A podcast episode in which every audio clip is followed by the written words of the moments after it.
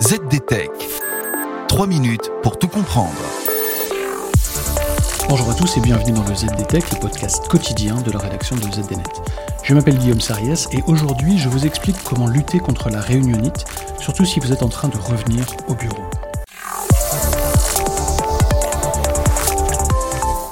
L'explosion du travail hybride ces dernières années a permis à de nombreux employeurs d'introduire une plus grande flexibilité pour leurs employés, de leur donner la liberté de travailler à domicile, ou bien de venir au bureau comme bon leur semble. Alors attention, le retour au bureau pour de bon risque d'être un peu plus dur. Une étude du cabinet Ascend2 objective quelque peu ces difficultés.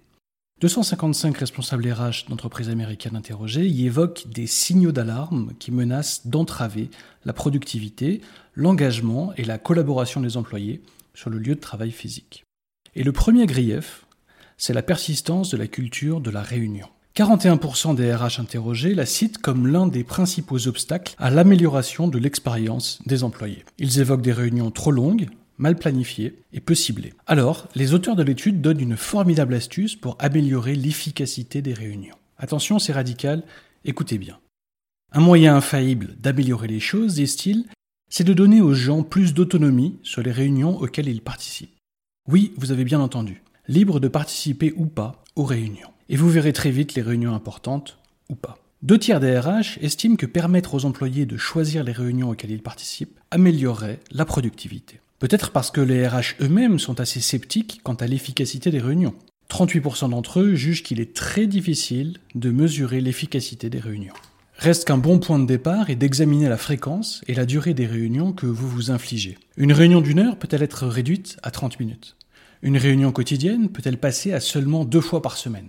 Les réponses à ces questions peuvent vous permettre de gagner bien du temps. Autre astuce suggérée par les auteurs de l'étude, transformer les réunions redondantes et inefficaces en réunions individuelles. Oui, les one-to-one permettent d'avancer là où des réunions de groupe mangent du temps souvent pour pas grand-chose. Bien sûr, oubliez les réunions en dehors des heures de travail qui provoquent désengagement et épuisement professionnel. Et là aussi, la réduction du nombre de réunions est essentielle. Pourquoi?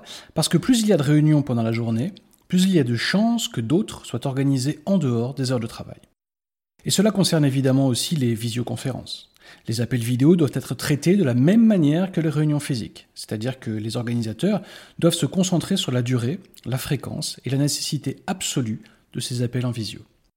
Et voilà, normalement on a fait le tour du sujet, pour en savoir plus, rendez-vous sur zdnet.fr et retrouvez tous les jours un nouvel épisode du ZDTech sur vos plateformes de podcast préférées.